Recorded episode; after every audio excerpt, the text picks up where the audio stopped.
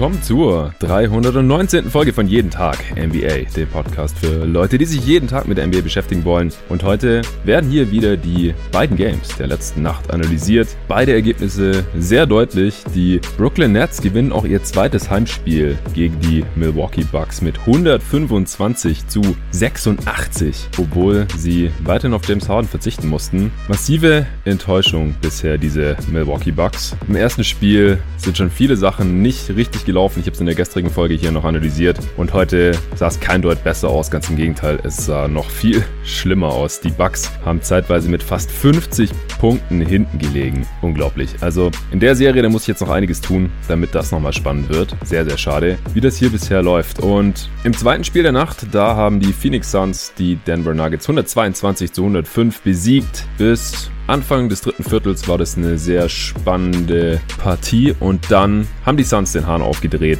und die Nuggets ziemlich aus der Halle geblasen. Auch und vor allem, weil sie Nikola Jokic ziemlich gut im Griff hatten. Die beiden Games hier werde ich für euch runterbrechen und dann werde ich auch noch über die anstehenden Spiele der kommenden Nacht sprechen. Spiel 2, Hawks gegen Sixers. Die Hawks haben das erste Spiel ja relativ überraschend gewonnen, obwohl Joel Embiid gespielt hat. Da werde ich nochmal auf die Hauptfaktoren eingehen, warum das im ersten Spiel so war und was sich im zweiten Spiel ändern muss für die Sixers, dass die hier nicht direkt 0-2 hinten liegen nach ihren ersten beiden Heimspielen. Denn das wäre wahrscheinlich schon sowas wie die Vorentscheidung. Wir haben jetzt zwar gerade erst gesehen, dass die Clippers so eine Serie nochmal drehen konnten, aber ich habe es dem Pod ja auch x-mal gesagt, dass das nur sehr, sehr selten vorkommt. Und so ist diese Serie jetzt auch schon sehr viel spannender, als man das vielleicht normalerweise von einem 1-5-Matchup in der zweiten Runde erwarten würde. Und dann gibt es noch Spiel 1 zwischen den Clippers und den Jazz. Da freue ich mich auch schon extrem drauf. Ab 4 Uhr heute Nacht, da werde ich nachher noch eine kurze Preview zu raushauen, ganz am Ende dieses Pods. Bevor es losgeht, gibt's noch einen kurzen Spot von Ergo Versicherung.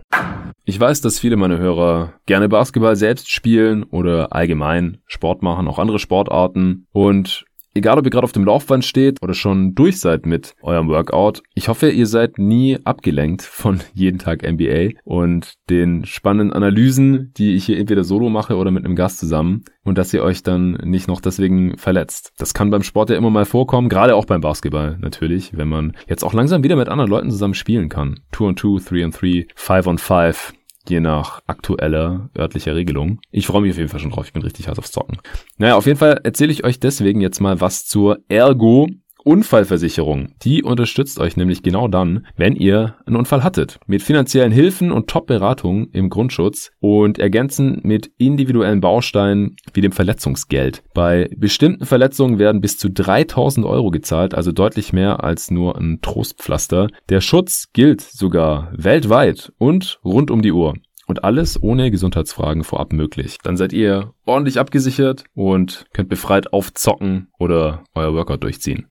So, das war's schon. Kommen wir direkt zum zweiten Spiel der Serie Milwaukee Bucks gegen Brooklyn Nets, wo die Nets einfach nur dominiert haben, fast von Anfang an. Die Defense der Nets war noch schlechter als im ersten Spiel. Da war das ja noch gar nicht mal das große Problem, beziehungsweise die Nets Offense war heute Nacht auch einfach noch besser, vor allem auch KD und Kyrie waren besser als noch im ersten Spiel, konnten den Ausfall von Harden auch noch besser kompensieren. Auch einige der Rollenspieler haben wieder sehr, sehr gut funktioniert, allen voran auch Bruce Brown, der für den verletzten Harden ja in die Starting Five gerückt ist. Bei den Bucks war nicht nur die Defense schlechter, sondern vor allem die Offense katastrophal. Ganz, ganz mies, total einfallslos im Halbfeld. Ein 93er Offensivrating in diesem zweiten Spiel gegen dieses nach wie vor eigentlich nicht so besonders gut, defensiv gut besetztes Team, dieser Brooklyn Nets. Das ist schon echt blamabel. Mit die Serie steht man jetzt bei einem Offensivrating von 98 nach diesen beiden Spielen und lässt ein 122er Offensivrating der Brooklyn Nets zu. Das ist ein Netrating von minus 25 fast. Also echt, echt, echt mies von den Milwaukee Bucks. Ja, woran hat's gelegen? Also dadurch, dass Bruce Brown gestartet ist, hat sich bei den Matchups der Milwaukee Bucks auch ein bisschen was verschoben. Brook Lopez hat Bruce Brown übernommen, da der ja eigentlich kein besonders guter Dreierschütze ist, sodass Lopez dann eben den Ring beschützen kann, was ja so wichtig ist für das defensive System der Milwaukee Bucks. Bruce Brown konnte dann aber relativ unbehelligt am Perimeter ständig Screens stellen für Kyrie, KD und die anderen Shooter, was dann die Drop Coverage der Bucks auch regelmäßig bestraft hat. Die Nets heute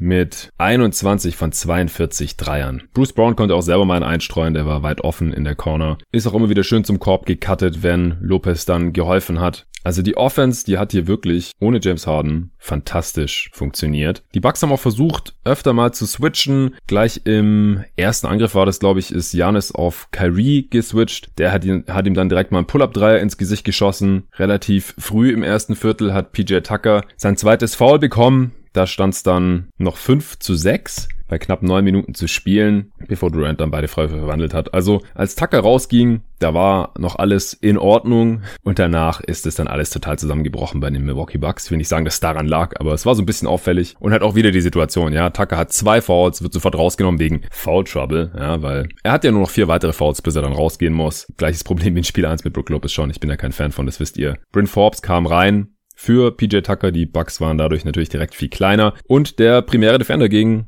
Durant war damit natürlich auch nicht mehr auf dem Feld. Das musste dann Janis übernehmen. Der hatte noch zweimal Pull-up Midrange Fehlwürfe von Durant forciert, hat ihn dann aber auch relativ schnell bei einem Midrange Pull-up gefoult für ein And One. Und es ist auch wieder deutlich geworden, dass Janis einfach nicht mobil genug ist, um dauerhaft einen Perimeter-Scorer zu verteidigen, der gut werfen kann. Gegen Jimmy Butler, gegen Miami, da ging das ja noch ziemlich gut. Auch Anthony Davis hat da letztes Jahr in den Finals einen sehr guten Job gemacht, weil man gegen so einen Slashing, Scorer, Playmaker-Type, wie es eben Butler ist, in der Regel unterm Screen durchgeht, viel Platz lassen kann, absinken kann. Und wenn er dann doch mal hochgeht, dann haben die Spieler ja doch noch die Länge, um zu contesten. Aber bei einem Durant, da kann man fast gar nicht contesten, wenn man ein bisschen Platz lässt. Wenn man keinen Platz lässt, dann kann man ihm die Würfe mal erschweren, wenn man einen Körper hat wie Janis Antetokounmpo. Aber dafür ist Durant dann halt auch immer wieder an Janis vorbeigekommen und in die Zone gezogen. Ich hatte vor den Playoffs gesagt, ich würde dieses Matchup ganz gerne mal sehen, aber ich glaube mittlerweile ist relativ deutlich geworden, dass Janis da schon, ich will nicht sagen Schwächen hat, aber dass er das einfach idealerweise nicht machen sollte, weil er fehlt dann auch als Help Defender, das ist klar, das war auch schon vorher klar, aber es ist es einfach nicht wert, dass er sich dann dagegen Durant aufreibt, auch Fouls einsammelt und ihn dann auch nicht effektiv wirklich daran hindern kann, hochprozentig zu punkten, weil er muss entweder ein bisschen Abstand lassen, dann wirft Durant über ihn rüber oder er erschwert ihm die Pull-Up-Jump-Shots und dann kann Durant relativ easy an Janis vorbeiziehen. Und am anderen Ende, ja, da wurde Janis wieder primär von Black Griffin verteidigt. Durant war wieder auf Brook Lopez. Und da konnten die Bucks einfach kein Kapital draus schlagen. Das war wirklich enttäuschend. Das haben wir auch die letzten Jahre 2019, 2020 immer wieder gesehen, dass in manchen Matchups, in manchen Serien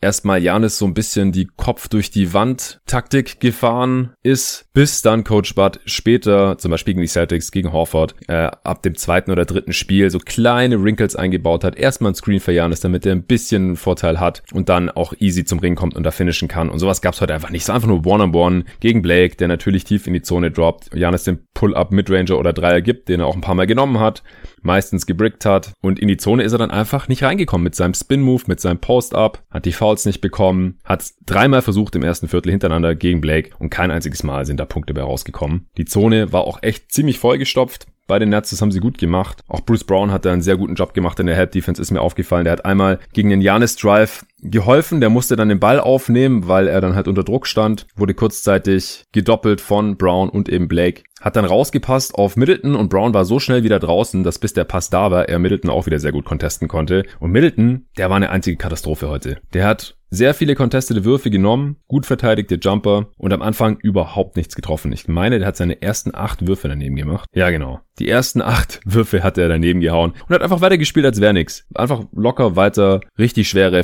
Fadeaways genommen, Pull-up, Midranger und Dreier. Und das war dann ein Riesenproblem. Also die Offense der Bucks, die sah einfach nur total planlos aus. Es wurden Würfe gechuckt aus dem Dribbling, weil ich meine, ich verstehe das schon, dass die Nets einen dazu verleiten können, denn die machen das eben auch. Aber da machen es eben Kevin Durant, der wahrscheinlich der beste Spieler der Liga ist bei solchen Würfen. Einfach nach vorne laufen, schön in den Wurf reingehen, Dreier oder Midranger, kann keiner wirklich verteidigen und dann swischt er die Dinge halt reihenweise. Und in dem Spiel halt auch besser als noch in Spiel 1. Das hatte ich ja gesagt, in Spiel 1 hat er, glaube ich, ein 101er Offensivrating gehabt. Heute 32 Punkte, 4 Rebounds, 6 Assists bei 3 Turnovers, aber 12 von 18 aus dem Feld, 4 von 6 Dreier, 4 von 5 Freiwürfen, also 32 Punkte aus 20 Shooting Possessions. Das ist schon sehr stark. Das ist ein Offensivrating von 143. Irving derweil 22 Punkte, 5 Rebounds, 6 Assists. Bei nur einem Turnover, 9 von 17 aus dem Feld, 4 seiner 8 Dreier, kein einziges Mal eine Freiwurflinie gewesen. Aber trotzdem ein Offensivrating von 135. Also die hatten wirklich gute Spiele. Die können das machen. Aber das wird dann halt so ein, so ein Streetball-Shootout, habe ich es glaube ich auf Twitter genannt. Und wenn die Bucks da dann mitmachen und mitrennen und mitballern, das können sie nicht gewinnen. Das ist genau das, was die Nets wollen. Und nur so können die Nets die Bucks auch so abziehen, wie es heute passiert ist. Dann war Black Griffin noch sehr gut drauf. Freut mich natürlich als alter Black Griffin Fanboy. Der hatte erstmal einen schönen Putback Slam. Beidhändig ist er reingelaufen in die Zone. Offensiv Rebound, der vom Ring weggesprungen ist. Genommen, fett wieder reingestopft. War nicht ganz so krass wie der damals gegen Paul Gasol, weil halt auch kein Paul Gasol da war, über den er drüber gestopft hat. Aber ging so ein bisschen in die Richtung, hat mich daran erinnert. Und dann später im zweiten Viertel, als die Nets dann schon angefangen haben, gnadenlos davon zu ziehen, da ist er über die Baseline gekommen, und hat einen heftigen Tomahawk Slam über Janis, der überhaupt nicht wusste, wie ihm da geschieht, rausgehauen. Also das war wirklich so von der Höhe, von der Athletik, von der Power, von der Bewegung Vintage Black Griffin. Ja, seht ihr bestimmt in den Highlights oder in der Top 10, wenn ihr euch die heute anschaut. Also, das war wirklich geil, muss ich wirklich sagen. Das war dann auch der Dank zum 52 zu 31. Da waren die Bucks dann schon über 20 vorne. Dazu kam auch noch, dass die Bucks total untypisch eigentlich massive Probleme hatten beim Defensiv-Rebounding. Also die Nets haben nicht nur sehr viel besser getroffen, sondern haben dann auch noch sehr viele ihrer eigenen Fehlwürfe eingesammelt. Zu Beginn des zweiten Viertels äh, Bruce Brown, Black Griffin, auch Nick Claxton, die haben wirklich die Boards gecrashed und da während Kyrie und KD nicht auf dem Feld waren, den Laden so am Laufen gehalten, offensiv. Und die Bucks hatten auch Anfang des zweiten Viertels noch keinen einzigen Wurf am Ring geschafft. Muss man sich mal geben. Mit einem Janis im Team, mit Mismatches wie Durant, der Brook Lopez verteidigen muss und Black Griffin, der Janis Antetokounmpo verteidigen muss. Das kann aber nicht angehen. Im zweiten Viertel dann haben die Bucks versucht, ein bisschen mehr Struktur reinzubringen. Da hat Holiday auch mal aus dem Pick and Roll attackiert, ist zum Korb gezogen. Das war der einzige von den drei Stars,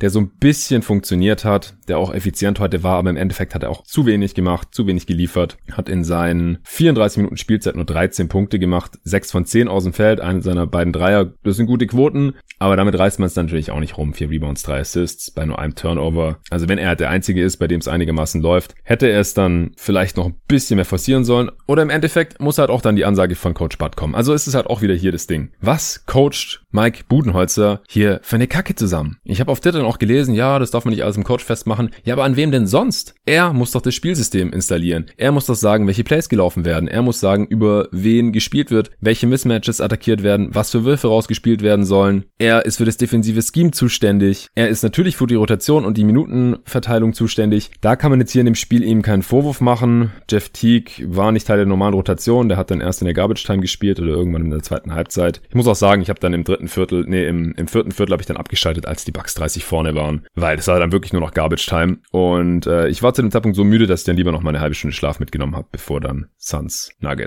angefangen hat. Und da habe ich dann anscheinend auch nichts mehr verpasst. Denn wie die Nets dann mit 48 Punkten führen, Mitte des vierten Viertels, ich glaube, da zieht man da nichts mehr raus. Also im Endeffekt hat heute Holiday am meisten gespielt mit 34 Minuten. Ich denke, wenn es kein Blowout gewesen wäre, dann hätten die Spieler heute auch mehr gespielt als in Spiel 1. Aber es war relevant. Also Jan ist am Ende mit unter 31 Minuten, weil das Spiel einfach viel zu früh entschieden war. Das war jetzt heute egal. Aber es war einfach offensiv kein wirklicher Gameplan überhaupt erkennbar. Und deshalb gegen eine Defense wie die Brooklyn Nets. Gegen die haben die Celtics ja auch mal gewonnen. Und die sind ein deutlich schlechteres Team als die Bucks mit ihren ganzen Verletzungen. Die Defense der Nets, die waren in der ersten Runde wirklich nicht besonders besonders gut. Die wurde ständig attackiert, da wurden Mismatches gejagt. Das machen die Bugs alles nicht und ich habe keine Ahnung, wieso das hier nicht passiert. Also zur Halbzeit sah schon relativ übel aus. Die Nets dann mit 65 zu 41 vorne, hatten selber ein Offensivrating von 141, to Shooting von 69 Prozent, alles ziemlich pervers. 7 Prozent Turnover-Rate, also den Ball so gut wie gar nicht weggeschmissen. Die Bugs ein Offensivrating von 89, also ungefähr das, was sie dann auch am Ende hatten. to Shooting von 48 Prozent, grauenhaft. Jeden fünften Ball weggeworfen. Das einzige, warum sie da noch nicht mit 30 hinten lagen, war, dass sie etwas mehr Offensiv-Rebounds eingesammelt haben als die Nets. Janis hatte sechs Pünktchen zur Halbzeit, fünf Rebounds, vier Assists, Middleton acht Punkte bei drei von elf aus dem Feld, also er hat dann nochmal drei Würfe getroffen kurz vor der Halbzeit. Holiday hatte seine zehn Punkte, der war quasi Topscorer mit Lopez zusammen, der auch zehn Punkte hatte, auch bei guten Quoten. Aber wenn Janis und Middleton nicht einigermaßen ins Spiel kommen können gegen diese Nets, dann haben die auch einfach offensiv nicht wirklich eine Chance. Dann können sie da nicht mithalten, denn so richtig einschränken kann man diese Nets ja defensiv auch einfach nicht. Selbst ohne Harden. Zumindest nicht, solange die Dreier so fallen und Durant und Irving so funktionieren. Im dritten Viertel ist die Führung dann erstmal im selben Bereich geblieben, also 20, 25 Punkte. Middleton hat dann noch mal ein paar Würfe getroffen. Das waren keine besseren Würfe, aber da sind sie dann halt mal reingefallen. Ich fand das nicht besonders nachhaltig oder gut, was die Bucks da offensiv gemacht haben. Janis hat dann ein bisschen mehr attackiert, kam dann aber schon reichlich spät. Da frage ich mich halt auch, wieso nicht gleich. Weniger Fadeaways genommen, mehr zum Korb gegangen mit allem, was er hatte. Janis hatte am Ende 18 Punkte aus 18 Shooting Possessions, auch weil er wieder 0 seiner 3 Dreier getroffen hat. Nur zwei seiner sieben Freiwürfe. Er steht jetzt bei zwei von zehn Freiwürfen in dieser Serie. 11 Rebounds, 4 Assists, 3 Turnovers. Und mit den 18 Punkten war auch der Topscorer der Bucks, denn sie hatten ja auch nur 86 Punkte da. Kam nicht so viel zusammen. Lopez hat in der zweiten Halbzeit gar nicht mehr gepunktet. Holiday hat noch drei Punkte gemacht. Middleton am Ende mit sieben von 20 aus dem Feld, weil er nur vier seiner zwölf Zweier getroffen hat. Auch kein einziges Mal in der Linie. Lopez kein einziges Mal in der Linie. Holiday kein einziges Mal in der Linie. Also die Bucks haben vier von neun Freiwürfen gehabt in diesem äh, Spiel. Und die Nets sechs von sieben. Es gab so gut wie keine Freiwürfe in diesem ganzen Game, was halt auch ein bisschen darauf hindeutet, wie soft die Bucks verteidigt haben. Also die Bucks hatten auch so gut wie, wie keine Fouls. Das war nicht, war kein physisches Game. Das war auch nicht mehr zu vergleichen mit der Defense, die sie noch gegen die Miami Heat gespielt haben. Und die Offense ja auch nicht. Die Heat Defense ist ja eigentlich besser als die der Nets. Und von der hatten sie sich ja auch nicht besonders beeindrucken lassen. Also das ist schon sehr, sehr seltsam, was hier gerade abläuft mit den Milwaukee Bucks. In dem Spiel sind die Dreier auch wieder nicht gefallen. 8 von 27, das sind keine 30 Prozent. Ja, das war jetzt nicht das einzige Problem. Ja, und die Freiwürfe halt auch wieder, wie gesagt, 4 von 9. Ähnlich wie in den ersten beiden Spielen. Da wird früher oder später eine Regression einsetzen, da bin ich mir sehr, sehr sicher. Aber man muss halt auch kompetitiv bleiben, selbst wenn die Dreier mal nicht so fallen. Und man hat auch wieder nur 27 Dreier genommen. Das ist nur die Hälfte quasi von dem, was die Nets genommen haben mit ihren, ja nicht ganz, 42 Dreiern. 15 Dreier weniger auf jeden Fall. Das macht es natürlich schon sehr, sehr schwer, aber das erklärt dann nicht, warum man hier mit 39 Punkten aus der Halle gefegt wird. Die Bucks spielen halt auch gerne schnell, aber ich finde, sie müssten hier ein bisschen methodischer ins Halbfeld gehen, denn da sollten die Nets ihnen eigentlich nach wie vor defensiv, die haben einen guten Gameplan und die reißen sich den Arsch auf und sind gut gecoacht und alles. Die holen schon das Maximum raus aus ihrem Spielermaterial, aber das Spielermaterial, das ist nach wie vor eigentlich nicht besonders geeignet dazu, dieses Team aufzuhalten. Die Bucks sind einfach größer, länger, kräftiger. Diese Vorteile sollten sie ausspielen können. Dann können sie auch bessere Würfe rausspielen, Jumpshots, die einfach bisher überhaupt nicht fallen. Aber sie müssen einfach aggressiver die Zone attackieren. Janis muss auch mehr als Rollman eingesetzt werden. Es müssen Screens für ihn gestellt werden. Diese One-on-One-Kacke von der Freiwurflinie, die funktioniert einfach nicht. Das haben die Nets schon gelöst. Sie müssen mehr Freiwürfe ziehen. Und dann rennen sie auch nicht nur die ganze Zeit nach Rebounds und nach Turnovers in die Defense, dann ist die Defense ja auch automatisch besser. Defense war in Spiel 1 ja auch okay. Und wenn Bud nicht ständig die wichtigsten Defender nach dem zweiten Foul im ersten Viertel rausnehmen würde, dann könnte man auch mal konstant gute defensive Lineups spielen lassen. Das Problem ist halt von der Bank, da kommen, kommen nur miese Defender, leider. Forbes, Portis, Teague, das kann man alles vergessen. Connaughton ist okay, Antetokounmpo, der Bruder, Thanasis, der, der ist gut. Ist halt offensiv dann ein Problem, also den würde ich aktuell nicht spielen lassen, wenn man dringend Shooting braucht. Und wenn es mit dem Größenvorteil nicht klappt, ich meine, dann kann man ja auch mal Small spielen, da verliert man ja auch überhaupt nichts gegen diese Nets. Wenn dann Janis auf die 5 geht und dann hat man einen Shooter mehr drin. Das haben wir jetzt auch noch gar nicht gesehen. Und dann einfach mal konsequent die Mismatches handen. Das verstehe ich partout nicht. Die Nets switchen alles. Man kann sich den Gegenspieler wirklich aussuchen. Das Spacing sieht teilweise auch katastrophal aus. Das gefällt mir auch überhaupt nicht, wie die Spieler sich da auf dem Feld verteilen. Aber wie gesagt, das ist alles Coaching. Und sorry, wenn das jetzt im dritten Spiel nicht ganz, ganz anders wird in Milwaukee, dann ist Coach Budenholzer Geschichte in Milwaukee. Dann ist er einfach nicht mehr tragbar. Sorry. Also es gibt Teams, die brauchen nicht ganz so viel Coaching weil die Spieler haben, die wie ein zweiter Coach auf dem Feld sind und die das teilweise ersetzen können. Aber so ein Spieler haben die Bucks halt nicht. Die haben keinen Chris Paul oder LeBron James. Indianas Antetokounmpo, der braucht jemanden, der einem sagt, welche Würfe er forcieren soll und welche Abschlüsse er suchen soll. Der ist kein Floor General oder, oder wie so ein zweiter Coach auf dem Feld. Ist er einfach nicht. Und Middleton offensichtlich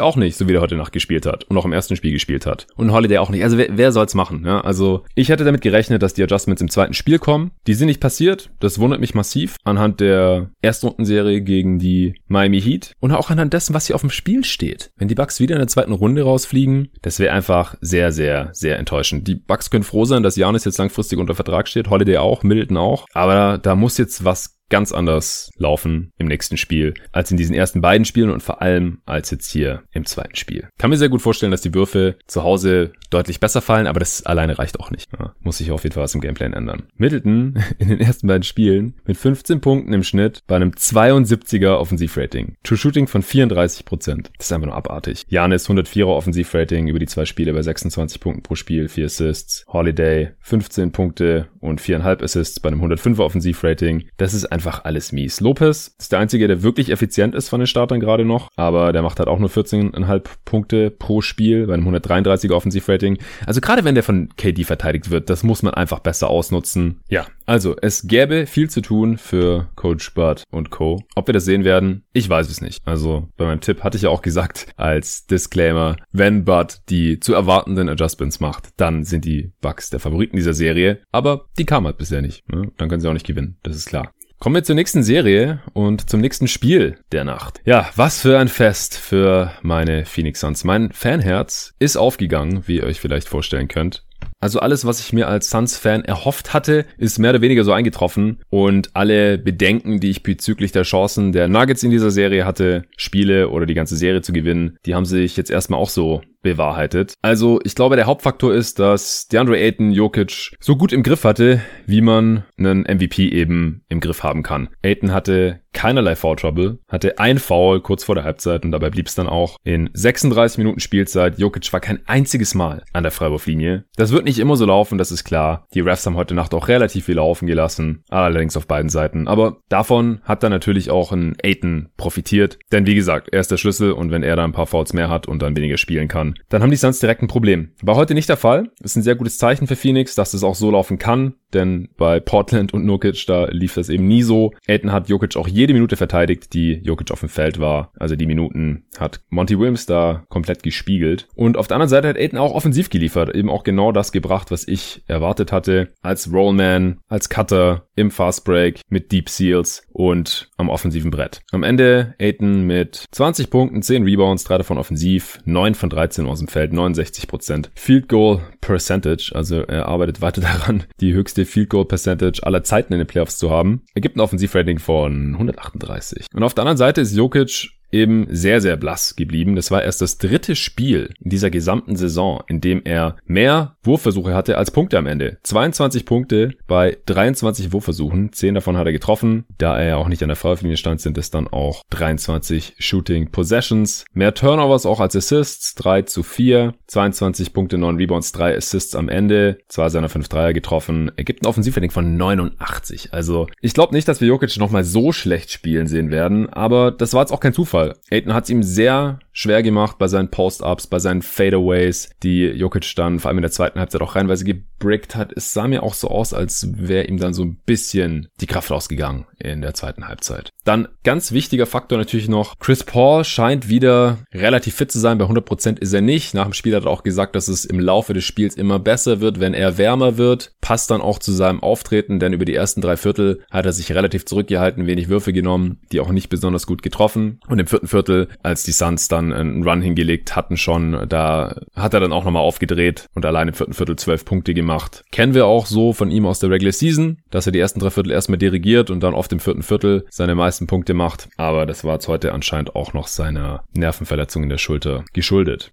Ansonsten zerlegt das Pick and Roll mit Devin Booker, aber vor allem auch mit Chris Paul die Nuggets Defense wie erwartet komplett. Die Suns haben da einfach nochmal ein ganz anderes Personal. Chris Paul bekommt den Screen von Aiton, Jokic kommt hoch auf die Höhe des Screens zum Hedgen, also zwei Mann gegen den Ballhändler. Aiton rollt in die Zone ab, damit der dann keinen freien Dank hat und er hatte auch ein paar davon. Er hat auch einen richtig heftigen Facial gehabt, das war auch so eine Situation, das war dann High Pick and Roll. Aiton hat aus dem Short Roll den Pass direkt schon an der Dreilinie quasi gefangen, hat ein, zwei Dribblings gemacht in die Zone, ist von weit weg abgesprungen und hat das Ding reingeslammt über einen viel zu spät anfliegenden Michael Porter Jr. Und Michael Porter Jr. und äh, Aaron Gordon sind dann da natürlich die Backline Help Defender, die dann da den Rollman taggen müssen, beziehungsweise übernehmen müssen oder den Wurf am Ring erschweren und die müssen dann halt weghelfen von den Ecken und da stehen dann Crowder und Bridges und freuen sich über weit offene Eckendreier und latzen die Dinger einfach nur drauf. Und das passiert einfach jedes verdammte Mal. Da können die Nuggets überhaupt gar nichts machen. Und wenn Aiton dann auf normalem Level finisht und die Dreier bei normalen Quoten reinfallen, heute Bridges 4 von 8 und Crowder 3 von 9, auch Tory Craig 2 von 5, also insgesamt die Suns mit 13 von 34 Dreiern. Das sind 38 Prozent, also das ist weder vom Volumen noch von der Quote her total abnormal, das ist relativ normal. Das glaube ich nicht, dass die Nuggets das irgendwie lösen können. Erschwert wird die ganze Geschichte natürlich noch, wenn Aaron Gordon Devin Booker verteidigen muss, was dann irgendwann auch möglich wurde, denn der hat auch, wie zu erwarten war, die kleinen Guards der Nuggets einfach aufgepostet und abused. Am Anfang war Austin Rivers gegen ihn, direkt mal ins Post abgegangen, Post Fadeaway, Bankshot drin. Booker hatte am Anfang ein bisschen Probleme, ähm, die richtigen Entscheidungen zu treffen, den Ball in der Hand, die richtigen Pässe zu machen. Fünf Turnovers in der ersten Halbzeit. In der zweiten Halbzeit dann aber gar keinen mehr. Hatte in der ersten Halbzeit aber schon elf Punkte und wie gesagt, hat er die Mismatches schon relativ gnadenlos ausgenutzt. Und deswegen hat Malone dann eben reagiert und Aaron Gordon gegen ihn gestellt. Und der hat dann halt in der Halbdefensive gefehlt. Also das ist ein bisschen Pick Your Poison für die Denver Nuggets. Die sind natürlich auch nach wie vor noch dünn, da auf dem Flügel PJ Dozier und Will Barton fehlen immer noch, wie zu erwarten erwarten war. Die Suns ihrerseits haben am äh, Perimeter so gut wie alle Screens geswitcht, sodass da keine Vorteile entstehen können. Da sind die Matchups auch relativ egal, wer da jetzt wen verteidigt. Der größte Threat ist natürlich Michael Porter Jr. Den hat Michael Bridges wie erwartet, meistens, meistens übernommen. Im ersten Viertel, da hat er dann teilweise auch noch Dreier in die Fresse geballert, einmal nach einem Screen, einmal dann direkt aus dem Dribbling. Und allgemein sind bei den Nuggets am Anfang die Dreier auch besser gefallen, deswegen war das Spiel zu Beginn auch noch sehr ausgeglichen. Jokic hatte auch einen guten Start ins Spiel, das darf man nicht unterschlagen. Der hat fünf seiner ersten sechs Würfe getroffen und sein einziger Fehlwurf war eigentlich ein Pass zu sich selbst. Da ist er in die Zone gekommen, hatte dann auf einmal mehr Platz als er dachte, hatte aber schon das Dribbling aufgenommen, hätte dann einen Floater nehmen können, hat dann aber diesen Floater ein bisschen härter übers Backboard geworfen quasi, dass der Rebound genau wieder in seine Hände kommt. Bis der Ball wieder bei ihm war, war er noch mal einen Schritt näher am Brett, dann hat er einfach ein Layup gehabt und deswegen war er nur 5 von 6 für 10 Punkte. Im ersten Viertel, Aiden hat aber auch schon 9 Punkte, also die haben sich da nicht besonders viel genommen. Als dann die Bank der Suns drauf war, Anfang des zweiten Viertels, da hatten die Nuggets auch einen kleinen Run. Das war ja auch ein bisschen die Sorge, dass die Non-Aiden-Minuten und auch wenn Booker nicht drauf ist und dann Scharic drauf ist und Chris Paul das Ganze machen muss, wenn er vielleicht noch nicht bei 100% ist, dass das nicht so gut funktioniert. War dann auch der Fall. Beim ersten Mal in der zweiten Halbzeit war es dann aber kein Problem mehr. Scharic sah auch gut aus. Der hatte auch direkt einen And-One-Dunk. Der dankt sowieso sehr selten und dann auch gleich noch mit Foul. Das hat mich gefreut, denn der hat ja in der Serie gegen die Lakers jetzt nicht wirklich Licht gesehen gehabt und mir ist es deutlich lieber, wenn Scharic spielt, statt Franken Minsky, der als heute gar nicht eingesetzt wurde. Zur Halbzeit war das Spiel dann auch noch sehr ausgeglichen. Die Nuggets haben noch mit einem Punkt geführt, 58, 57. Beide Teams waren effizient unterwegs und alles war eigentlich sehr ausgeglichen. Also da hat kein Team jetzt in einer Kategorie besonders dominiert, außer dass die Nuggets nur einmal der Freiwürfe standen, ein von zwei Freiwürfen und die Suns bei acht von acht. Damit konnten die Suns ein bisschen ausgleichen, dass die Nuggets besser am Ring gefinisht hatten und auch ein bisschen besser in Transition gekommen waren. Und das war auch eine Sache, die hatte, das hatte ich in der Preview gestern noch gesagt, dass es wichtig ist für Phoenix ins Laufen zu kommen, weil da einige ihrer Spieler einfach ihre Stärken haben. Michael Bridges, Devin Booker, auch in der Andre Ayton, der kann Jokic im Break einfach davonrennen. Und das haben wir dann in der zweiten Halbzeit auch gesehen. Coach Malone hat auch einiges versucht, um Jokic so gute Looks wie möglich zu geben. Das war jetzt nicht jedes Mal einfach stupides Post-Up One-on-One gegen Ayton oder im Face-Up im Mid-Post irgendwas, sondern der hat einen Screen bekommen, einen Downscreen, damit er aus der Bewegung hochkommen kann, den Ball bekommt, äh, Pick and Roll, Pick and Pop, selber als Pick and Roll Ballhändler gelaufen mit Aaron Gordon. Also da musste Aiton sich wirklich auf verschiedenste Setplays einstellen. Und das war auch garantiert nicht so leicht zu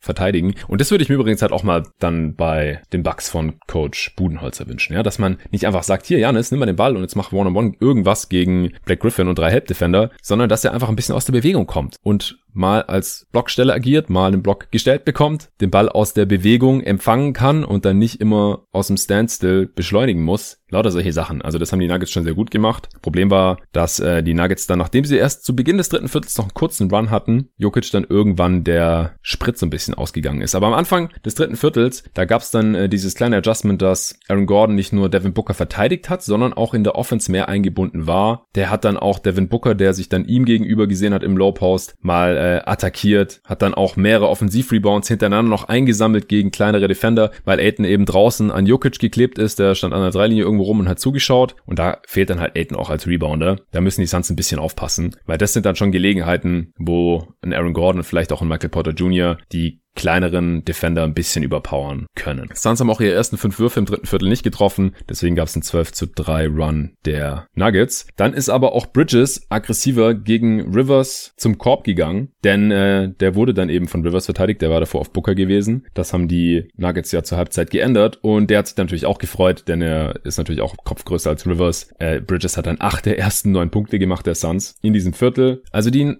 Suns, die haben einfach ständig irgendwo ein Mismatch und es ist personalbedingt, da können die Nuggets jetzt auch kurzfristig, glaube ich, einfach nichts dran ändern. Die Suns sind einfach auch größer als die Trailblazers, kräftiger als die Trailblazers im Schnitt auf allen Positionen. Jetzt mal abgesehen von Dame Lillard und äh, Chris Paul. Aber auf allen anderen Positionen, ich denke, da kann man das schon so zusammenfassen. Und es hat sich hier in dem Spiel auch gezeigt. Ja, und Jokic hat dann halt Fadeaways über Aiton gebrickt, einen Floater verlegt, einen Turnover in Transition gemacht, einen Eckendreier geairballt, Campazzo hat noch den Ball weggeworfen und so haben die Suns sich schnell die Führung wieder geholt und sie dann auch noch ausgebaut. Ende des dritten Viertels hatten sie dann schon einen 25 zu 7 Run, zwischenzeitlich einen 16 zu 0 Run. Booker hat einen Dreier mit Foul von Michael Porter Jr. reingehauen, nachdem er dann so nach hinten umgefallen ist und so auf dem Rücken liegend nach hinten gerutscht ist und so nach vorne geschaut hat Richtung Korb und das hat mich dann schon sehr, sehr stark an seine Game Winner Pose nach dem Buzzer Beater gegen die LA Clippers letztes Jahr in der Bubble erinnert musste ich auch direkt einen Screenshot auf Twitter posten. Und ich glaube, ich weiß auch schon, was ich als Logo für die heutige Podcast-Folge nehmen werde. Die Halle zu dem Zeitpunkt natürlich schon am Beben, die Phoenix Suns Arena. Bridges hatte alleine im dritten Viertel 13 Punkte. Es wurde schon als The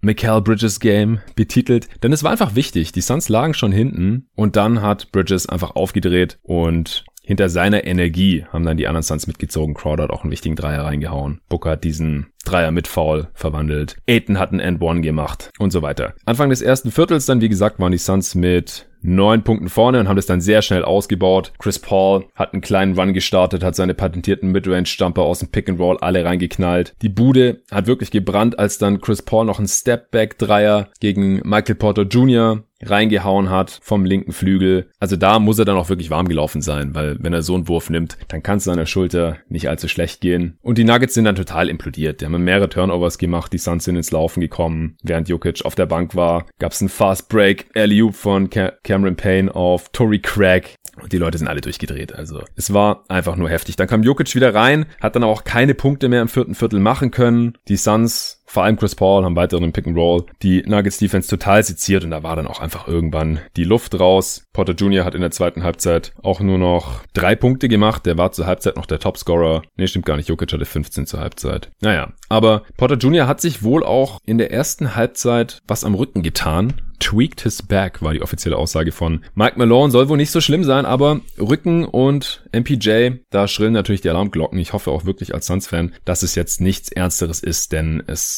ist natürlich dann auch nicht so spaßig, wenn man hier so ein total dezimiertes Team und die Nuggets sind ja schon extrem dezimiert nach den Ausfällen, Ausfällen von Murray, Dozier, Barton. Da will ich jetzt ehrlich gesagt nicht auch noch Michael Porter Jr. angeschlagen hier sehen in diesem Matchup. Also die Suns waren dann auch relativ flott mit 20 Punkten vorne und da hat sich dann auch nicht mehr besonders viel dran getan bis zum Ende. 122 zu 105 am Ende mit 17 Punkten gewonnen. Die Suns hatten auch 13 Fastbreak-Punkte, die Nuggets nur 7, also fast doppelt so viele am Ende. Points in the Paint waren quasi identisch 52 zu 48 für die Nuggets, aber die Suns waren deutlich öfter an der Linie, haben auch einfach physischer gespielt als die Nuggets heute weniger Turnovers begangen, 131 Offensivrating für die Suns am Ende, Denver 113. Also war auch hier ein offensiv geprägtes Spiel. Die Nuggets sind offensiv auch nicht ganz so einfach zu verteidigen, aber wenn man eben schaut, dass Jokic kein Monster-Game hat, und das hatte er heute beileibe nicht, dann sind sie durchaus schlagbar, auch wenn sie ihre Dreier ordentlich treffen. Die haben heute 14 ihrer 40 Dreier getroffen, also 40 Dreier ist auch ein sehr gutes Volumen, 35 Prozent sind das.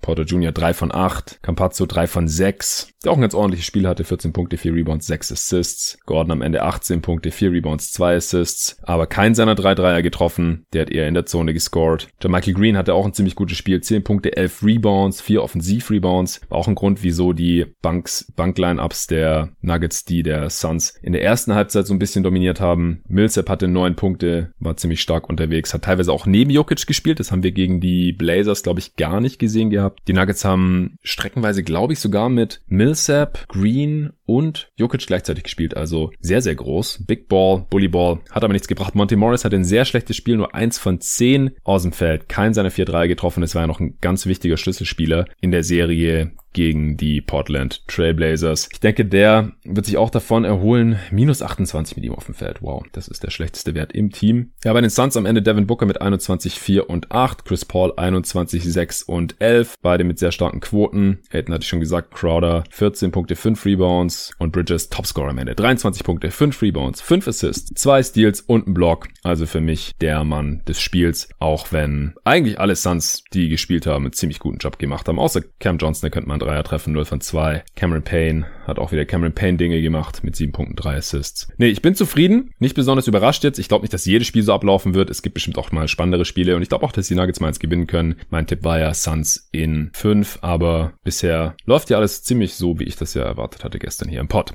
So, das waren die beiden Analysen der Spiele der letzten Nacht. Kommen wir zu Hawks Sixers. Also Joel Embiid hat relativ überraschend gespielt, das war ja die große Frage und wieso ich es auch unglaublich schwer fand, diese Serie irgendwie kompetent einzuschätzen. Und er hat direkt 39 Punkte in 38 Minuten aufgelegt, mit ihm waren sie auch plus 13 auf dem Feld. Also die Sixers haben die Hawks um 13 Punkte ausgescored mit Joel Embiid auf dem Feld. Das ist ein gutes Zeichen. Das Problem ist nur, äh, aus meiner Sicht, dass er laut eigenen Angaben Schmerzen hat und es auch nicht einfach sei, mit diesem Meniskusriss zu spielen. Und es klingt für mich halt nicht danach, als sollte er spielen. Stichwort Überkompensation. Wenn halt was wehtut bei Bewegungen, dann macht man auch unbewusst andere Bewegungen als sonst und versucht die Belastung unbewusst auf andere Körperteile zu verlagern als normalerweise. Und ja, ich bin kein Arzt, aber ich halte von sowas nichts. Ich habe jetzt einfach in meiner Zeit als als NBA-Fan schon oft genug gesehen, dass wenn Spieler verletzt spielen, dass sie sich dann halt noch schlimmer verletzen oder dass es dann länger dauert, bis sie wieder fit sind oder dass sie nie wieder fit werden. Brandon Roy zum Beispiel, damals hat auch verletzt gespielt mit kaputten Knie und danach war nie wieder derselbe und die Karriere war vorbei. Will ich jetzt nicht sagen, dass bei Embiid auch so kommt.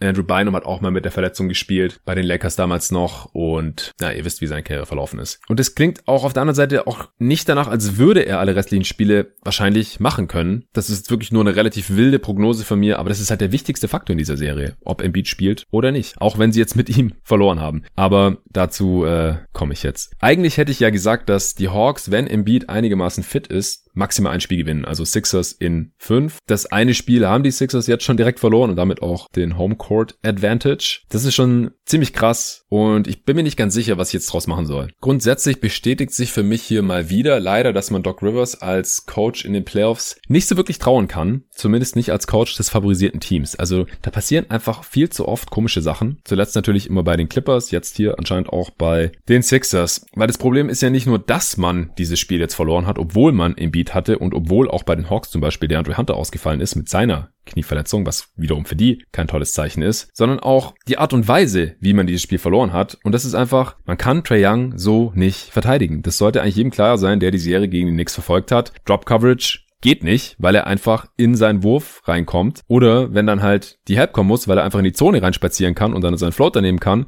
dann spielt er einfach den Pass auf einen der vielen Shooter der Hawks und die haben in dem Spiel auch unglaublich gut getroffen. Franchise-Rekord von 20 getroffenen Dreiern in den Playoffs aufgestellt. Das ist wahrscheinlich auch nicht in jedem Spiel so, aber ja, kann passieren. Die sind ein gutes Shooting-Team. Das ist, glaube ich, außer Frage mittlerweile.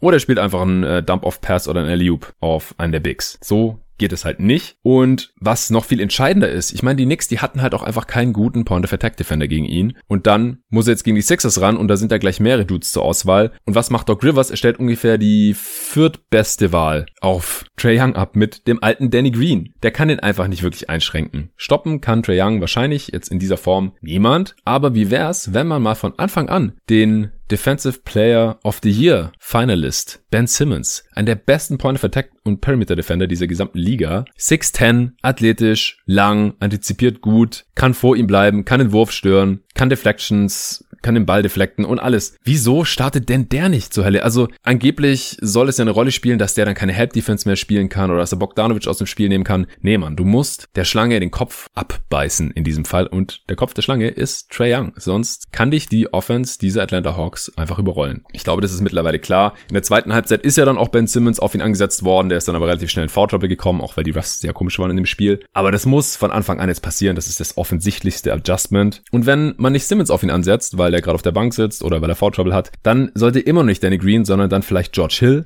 der da einen besseren Job machen sollte, oder Matisse Thibault, ein Mann Abrissunternehmen am defensiven Ende. Simmons und Thibault sollten sich das aus meiner Sicht einfach aufteilen und Danny Green, der soll Bogdanovic verteidigen oder irgendeinen der anderen Wingspieler. Das kann er noch ordentlich machen. Aber ich glaube, selbst Prime Danny Green hätte seine Probleme gehabt mit Trey Young und der heutige Danny Green, das, das ist einfach Überforderung. Das, der geht einfach an dem vorbei. Der kann nicht an dem dranbleiben. Es geht. Zweites, super offensichtliches Adjustment für Doc Rivers. All Bench Lineups funktionieren in den Playoffs einfach selten, es sei denn, man hat ein, zwei Six Man of the Year Kandidaten auf dem Feld. Und selbst die Utah Jazz machen das ja nicht. Die staggern ja auch wie die Verrückten, sodass sie halt 48 Minuten lang immer mindestens zwei Starter auf dem Feld haben. Und Doc Rivers, der macht das schon immer so. Der hat immer seine Hockey Substitutions, wie man da so schön sagt. Die fünf Starter gehen runter, fünf Bankspieler kommen rein. Aber wenn diese fünf Bankspieler nicht alle auf Playoff-Niveau sind, dann, dann geht es halt nicht. Nicht gegen die Atlanta Hawks. Gegen die Wizards ging das vielleicht noch, aber das geht einfach nicht. Da muss mindestens ein Tobias Harris draufbleiben, dass man jetzt einen Embiid und Simmons nicht staggern möchte oder dass es nicht ideal ist. Das kann ich ja noch nachvollziehen, weil dann halt Simmons zwangsläufig mit Dwight Howard zusammenspielt und die haben halt beide überhaupt kein, kein Spacing, kein Wurf, kein Shooting. Dann wird's eng in der Zone und vor allem, wenn da noch ein Thibault mit drauf spielt, der auch von der Bank kommt, dann wird's offensiv schon sehr sehr, sehr, schwer. Das kann ich schon nachvollziehen. Aber ein Harris, der sollte dann nach Möglichkeit halt schon mit dieser Bank spielen, weil ansonsten ist es offensiv einfach viel zu zahnlos und defensiv dann auch nicht so gut, dass man jetzt gegen die ziemlich gute Bankrotation der Hawks und Nate McMillan versteht ja mittlerweile, Young und Bogdanovic zu staggern. Das klappt dann einfach nicht und da sind sie ja dann im ersten Spiel jetzt Anfang des zweiten Viertels total unter die Räder gekommen und direkt mit über 25 Punkten hinten gelegen. Das ist schon ziemlich peinlich. Auch ein George Hill, der würde glaube ich extrem davon profitieren, wenn er mehr mit den Startern zusammenspielen könnte. Also staggern ist einfach ein muss ab Spiel 2. Und man muss sich halt auch mal nochmal vor Augen führen, die Starter der Sixers, die haben die Hawks ja ganz locker ausgescored. Aber alle Bankspieler sind halt fett im Minus. Also das Adjustment, es liegt wirklich mehr als nur nah, dass man da ein bisschen mehr Balance in den Spielverlauf reinbekommt. Embiid steht bei plus 13 im ersten Spiel in 38 Minuten. Das heißt, in den 10 Minuten ohne ihn, man hat das Spiel mit 4 Punkten verloren, muss man bei minus 17 stehen. In 10 Minuten. Das ist unglaublich. Seth Curry steht in 36 Minuten bei plus 16. Und die anderen Starter sind auch alle im positiven Bereich. Das ist das sehr naheliegende Adjustment Nummer zwei. Von Seiten der Hawks, also die können sehr, sehr zufrieden sein, dass sie hier das Game One direkt stehlen konnten. Wie gesagt, dass man auch ohne DeAndre Hunter, also wirklich jedes Team hat gerade irgendeinen Verletzten oder jemand, der nicht bei 100% ist. So auch die Hawks, also gutes Zeichen, dass man auch ohne ihn gewonnen hat, denn defensiv ähm, bräuchte man ihn eigentlich relativ dringend gegen Tobias Harris, dann musste jetzt Solomon Hill starten und Hill als Starter in Playoffs in der zweiten Runde, das ist einfach schon relativ tough. Dass sie jetzt 20 Dreier getroffen haben in dem Spiel, dass sie damit vier gewonnen haben, das ist auch schon relativ vielsagend. Ich glaube nicht, dass in jedem Spiel 20 Dreier treffen werden, aber äh, zum ersten Mal in diesen Playoffs hat, glaube ich, die Bank der Hawks äh, ein Spiel gewonnen, weil gegen die Knicks, das waren immer die Minuten, außer im letzten Spiel, glaube ich, im fünften, waren das eigentlich normalerweise immer die Minuten, die sie verloren haben. Aber wenn die Sixers da nicht irgendwas deutlich anders machen als im ersten Spiel, dann weiß weiß ich auch nicht, ob das in den nächsten Spielen immer so ablaufen wird, aber wie gesagt, sie staggern ja schon und mit Gallinari und Lou Williams haben sie da auch ein paar ganz ordentliche Spieler, die von der Bank kommen. Und Kevin Hörter natürlich nicht zu vergessen, der hat auch ein gutes Spiel gemacht, 15 Punkte, 5 Rebounds, 4 Assists, 6 von 9 aus dem Feld, Gallinari 9 Punkte aus 6 Shooting Possessions. Aber Hauptakteur war natürlich wieder Trey Young, der diese relativ miese Defense der Sixers in diesem Spiel seziert hat mit 35 Punkten und 10 Assists, hatte zur Halbzeit schon 25 Punkte und 7 Assists bei heftiger Effizienz. Also ich glaube, wenn er die ganze Zeit nicht mehr von Danny Green verteidigt wird, sage ich jetzt einfach mal, äh, dann wird er nicht jedes Spiel solche Statlines raushauen. Aber man muss es ihm halt so schwer machen wie möglich und dann macht man es auch diese Hawks Offense so schwer wie möglich. Bogdanovic auch mit einem guten Stil 21 Punkte, John Collins ebenfalls. Trey übrigens der erste Atlanta Hawk der in den Playoffs ein 35 und 10 Spiel rausgehauen hat. Also, ich glaube, ihr habt schon rausgehört, was aus meiner Sicht schief gelaufen ist oder zu diesem Ergebnis geführt hat. Die Sixers haben ja in der zweiten Halbzeit dann noch Sachen anders gemacht, defensiv. Und die Starter waren dann halt auch so gut, dass es am Ende ja nochmal knapp wurde. Aber wie gesagt, da haben die Refs auch eine ganz, ganz seltsame Linie gefahren, wie ich finde. Und die Hawks haben am Ende auch verdient gewonnen. Jetzt ist einfach nur die ganz große Frage. Macht Doc Rivers diese Adjustments und vor allem wann? Jetzt gleich ab Spiel 2, gleiche Frage wie bei Budenholzer im Prinzip. Also man sieht auch gerade in diesen Playoffs mal wieder, wie wichtig Coaching einfach ist. Denn wenn man ein gewisses Spielermaterial hat, dann heißt es halt noch lange nicht, dass man der Favorit in der Serie ist oder die Serie dann auch so verläuft, wie man sich das vorstellt, sondern es kommt einfach auf die, auf den Gameplan an und auf die Ausführung dieses Gameplans. Und da gibt's einfach massive Unterschiede, ganz offensichtlich. Aber der größte Punkt ist immer noch Embiid. Also falls Embiid alle Spiele in dieser Form machen kann, also dass er offensiv extrem dominant ist, defensiv, ja gut, er sollte halt nicht switchen wahrscheinlich mit einem kaputten Knie und auch ansonsten ist es ja nicht, nicht seine Stärke, kann er schon mal machen, aber halt nicht konstant. Die Sixers werden jetzt nicht anfangen, alles zu switchen gegen Trey Young, um den einzuschränken. Aber wenn er halt so spielt wie im ersten Spiel ungefähr, er hat ja auch geslammt und alles, sah schon fit aus, dann würde ich sagen, dann gewinnt Philly vier der nächsten fünf oder sechs Spiele. Also wenn ich mich festlegen muss, dann würde ich sagen, wäre das dann Philly in sieben. Das wäre dann auch zu Hause dieses siebte Spiel. Dann gewinnen die Sixers und natürlich auch, wenn Doc Rivers jetzt diese Adjustments einigermaßen so umsetzt, wie ich mir das vorstelle. Falls das nicht der Fall ist, beides. Vor allem, falls Embiid nicht jedes Spiel ungefähr so fit ist wie jetzt im ersten Spiel. Kann ja sein, dass es ihm jetzt irgendwie so wehtut oder dass da irgendwas anschwillt, dass er dann doch gar nicht spielen kann oder halt wie von mir befürchtet einfach nicht derselbe ist. Falls nicht, dann gewinnen die Hawks, glaube ich, drei der nächsten fünf und damit auch die Serie. Und ja, es ist einfach sauschwer. Ich, ich weiß es nicht. Ich habe keine Ahnung. Ich kann nicht in den Beats Körper reingucken, ist klar. Aber ich bin da einfach ein bisschen skeptisch, was solche Sachen angeht, so Verletzungen. Deswegen tendiere ich gerade eher zu letzterem und dann müsste ich sagen, sagen, Atlanta ist nach dem sechsten Spiel, das ja auch dann in Atlanta stattfindet, durch mit dieser Serie. Das wäre ein ganz übler Upset und ich hoffe, dass Embiid fit bleibt, wirklich, sehr, sehr. Äh, Doc kann die Rotation in Defense anpassen und wir sehen dann eine spannende Serie, aber da vertraue ich halt auch nicht zu 100% drauf, ehrlich gesagt. Deswegen tendiere ich gerade zu Atlanta in sechs Spielen, aber pff, sehr, sehr schwer. Ich würde doch echt kein Geld drauf wetten an eurer Stelle. Und wir werden sehen. Heute Nacht geht's los, 1.30 Uhr. Ich bin sehr, sehr gespannt. Und morgen wird's hier im Pod besprochen. So, jetzt noch zu der Serie LA Clippers gegen Utah Jazz. Da steht auch wieder die Gesundheit einiger Spieler im Vordergrund. Vor allem natürlich Mike Conley, der sich den Hamstring irgendwie anscheinend nur leicht gezerrt hat. Aber das ist einfach tricky, diese Muskelverletzungen im Oberschenkel. Und vor allem er hatte da ja schon Probleme in dieser Saison. Ähnliche Geschichte wie bei James Harden jetzt. Nur, dass er wohl mittrainiert hat gestern und im Gegensatz zu James Harden jetzt noch nicht gesagt wurde, dass er nicht spielen kann. Aber da müssen wir wirklich mal abwarten. Auf der anderen Seite Ibaka immer noch mit Rückenproblemen, hat er jetzt gegen die Mavs auch gar nicht mehr gespielt. Keine Ahnung, wann der fit ist. Sie haben jetzt auch gezeigt, dass sie ohne ihn einigermaßen klarkommen, aber ich glaube in dieser Serie, gerade als Body gegen Gobert, wenn man halt nicht die ganze Zeit Small spielen möchte, aber gleichzeitig jemand haben will, der den Ring beschützen kann, der ein bisschen switchen kann, wenn er fit ist und der halt auch mal einen Dreier treffen kann, im Gegensatz zu Subats. Das wäre dann schon auch ganz wichtig. Dann sind große Fragen für mich. Wie schnell kann Tyron Lue dieses Mal adjusten? Muss er auch erst wieder 0-2 hinten liegen? Ähm, falls es überhaupt nötig sein wird. Ich meine, vielleicht hat er diesmal direkt den perfekten Gameplan. Wir werden sehen. Und dann, inwiefern wird Quinn Snyder überhaupt adjusten? Also, ich finde, da haben wir bisher in den Playoffs immer relativ wenig von ihm gesehen. Da bin ich mal sehr, sehr gespannt. Denn ich glaube, das wird hier alles andere als ein Selbstläufer für die Utah Jazz, die zwar den Heimvorteil haben, die bessere Regular Season hatten und jetzt auch ausgeruhter sind. Das ist ein Riesenfaktor in dieser Serie, glaube ich. Die hatten einfach ein paar Tage länger Pause. Sechs sechs Tage jetzt, glaube ich. Und die Clippers haben halt vorgestern noch ein sehr, sehr kräftezehrendes Spiel 7 erst absolviert, wo die Stars über 40 Minuten gespielt haben, Batum auch und so. Also die Clippers sind jetzt ziemlich platt nach dieser sieben Spiele-Serie, denke ich. Und die müssen jetzt auch erstmal auswärts ran. In der Höhenluft von Salt Lake City. Die Jazz haben auch einen echten Heimvorteil da, denke ich. Ich denke, da muss Tyron Lue erstmal tiefer in seine Rotation reingehen, als er es die letzten Spiele gemacht hat. Aber das ist ja auch vollkommen möglich. Also Beverly und Rondo können mehr Minuten sehen. Auf den Guard-Positionen als zuletzt. Kennard und Mann können in der Rotation Rotation dann drin bleiben, dann werden die Wings ein bisschen entlastet, Subats kann wieder mehr spielen als zuletzt und vielleicht kommt ja auch noch die Ibaka zurück und dann hat er da schon sehr viele Optionen. Ein weiterer großer Hauptfaktor für mich ist, greift die Regular Season Defense der Jazz, weil in den letzten beiden Playoff-Runden dieses Jahr gegen die Grizzlies, hatte ich mit Torben hier besprochen in der vorletzten Folge und auch letztes Jahr gegen die Utah, äh, gegen die Denver Nuggets in der Serie der Utah Jazz gegen die Denver Nuggets in der ersten Runde. Das war ja ein absoluter Shootout. Also da war da nicht mehr viel übrig von dieser sehr dominanten Regular Season Defense, die halt auf einer Drop Coverage beruht, wo die Werfer, äh, die Scorer eben zu Rudy Gobert geleitet werden sollen und dort dann halt am Ring scheitern sollen an seiner massiven Präsenz. Und gerade wenn die Clippers wieder small gehen, also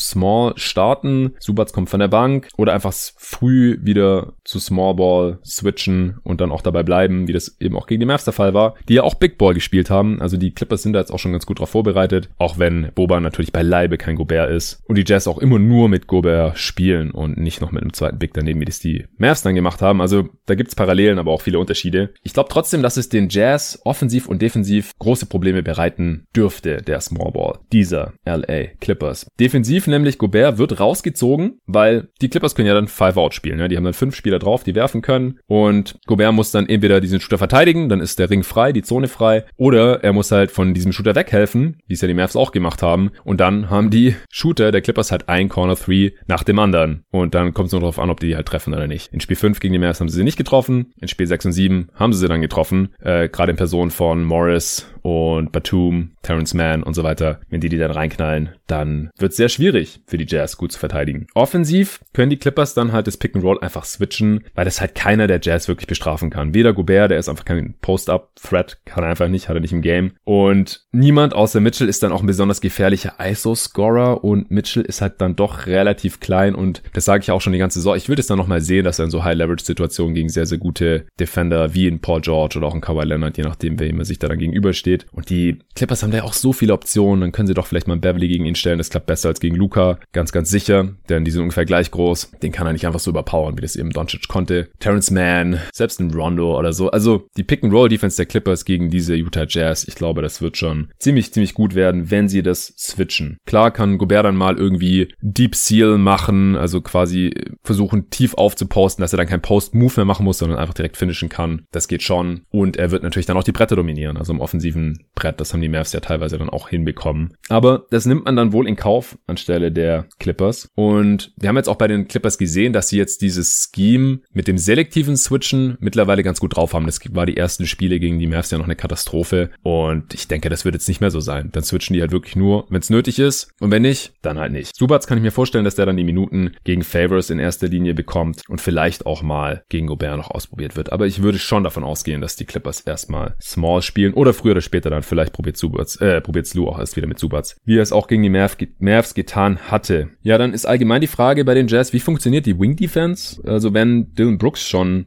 in der ersten Runde wie ein Star ausgesehen hat, dann äh, mache ich mir da schon ein bisschen Sorgen, wie das gegen Paul George und vor allem Kawhi Leonard halt, der gerade auf seinem All-Time-Level ist. Das muss er natürlich erstmal halten. Das 140er Offensivrating aus der ersten Runde bei über 30 Punkten pro Spiel und 5 Assists und so. Aber puh, also Royce O'Neal ist wahrscheinlich da der designierte Mann. Der hat auch in der Regular Season schon mal einen ganz guten Job gegen ihn gemacht, aber das ist halt gerade Playoff Terminator Kawhi Leonard ist ein ganz anderes Monster. Und Joe Ingles hat vor ein paar Jahren mal auch gegen einen äh, verletzten Paul George einen ganz guten Job gemacht. Aber auch das würde ich nicht überbewerten. Ist mittlerweile auch älter geworden. Paul George ist besser geworden. Also so wirklich gefallen mir da die Optionen nicht der Jazz. Die sind, sehen für mich schon deutlich schlechter aus als jetzt das, was die Mavs ihnen da entgegensetzen konnten. Mit Dorian Finney-Smith, Maxi Kleber. Da bin ich mal gespannt. Bogdanovic wäre noch eine Option vielleicht gegen Kawhi, weil er relativ kräftig ist. Aber pff, da bin ich gespannt. Dann ist die Frage, welches Team trifft konstanter seine Dreier? Das war jetzt auch bei den Clippers gegen die Mavs die große Frage. Das eine Spiel, das die Jazz gegen die Grizzlies verloren haben, das war auch, weil sie ihre Dreier halt mal nicht getroffen haben haben, das kann schon mal passieren. Aber die Jazz sind schon im Schnitt das deutlich bessere und konstantere Shooting-Team als die Mavs. Die sind ein historisch gutes Shooting-Team, ähnlich wie die Clippers halt. Also die, dann nehmen sich die Teams nicht besonders viel, je nach Line-Up. Also ihr hört schon raus, ich bin da extrem gespannt. Ich könnte mir vorstellen, dass die Jazz das erste Spiel gleich deutlich gewinnen, einfach weil die Clippers noch ein bisschen durch sind. Vielleicht sogar die ersten beiden holen und die Clippers erst dann langsam in der Serie ankommen, weil sie dann auch die Rotation wieder verkürzen können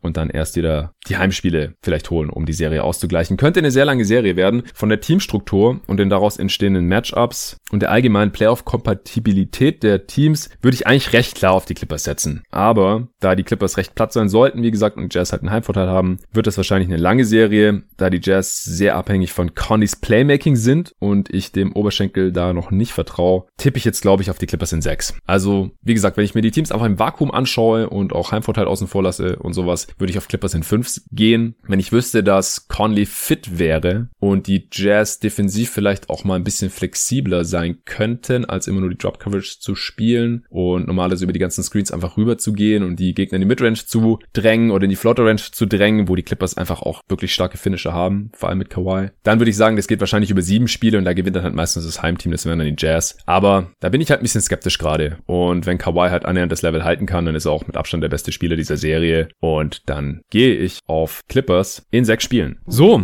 das war's für heute. Zwei Spiele analysiert, eine Serie analysiert, beziehungsweise Spiel 2 heute Nacht gepreviewt und dann gab's noch die Vorschau für die vierte Serie. Ja, es wird langsam übersichtlich in den Playoffs 2021. Es gibt nur noch acht Teams, nur noch vier Serien, aber es ist alles super, super spannend. Ich bin schon heiß auf die Spiele heute Nacht und morgen gibt's hier die nächste Folge. Vielen Dank fürs Zuhören, gebt mir gerne Feedback auch. Es wird später in der Woche auch mal wieder Gäste geben, falls ihr euch das fragt. Da freue ich mich auch drauf. Und falls ihr während dieser Folge Sport gemacht haben solltet, Workout zum Beispiel, dann hoffe ich, dass ihr das unfallfrei überstanden habt. Aber nur um auf Nummer sicher zu gehen, schaut doch mal auf ergo.de vorbei und holt euch ein paar mehr Infos zur Unfallversicherung. Nochmal vielen Dank an Ergo fürs Sponsoren dieser Folge und bis morgen.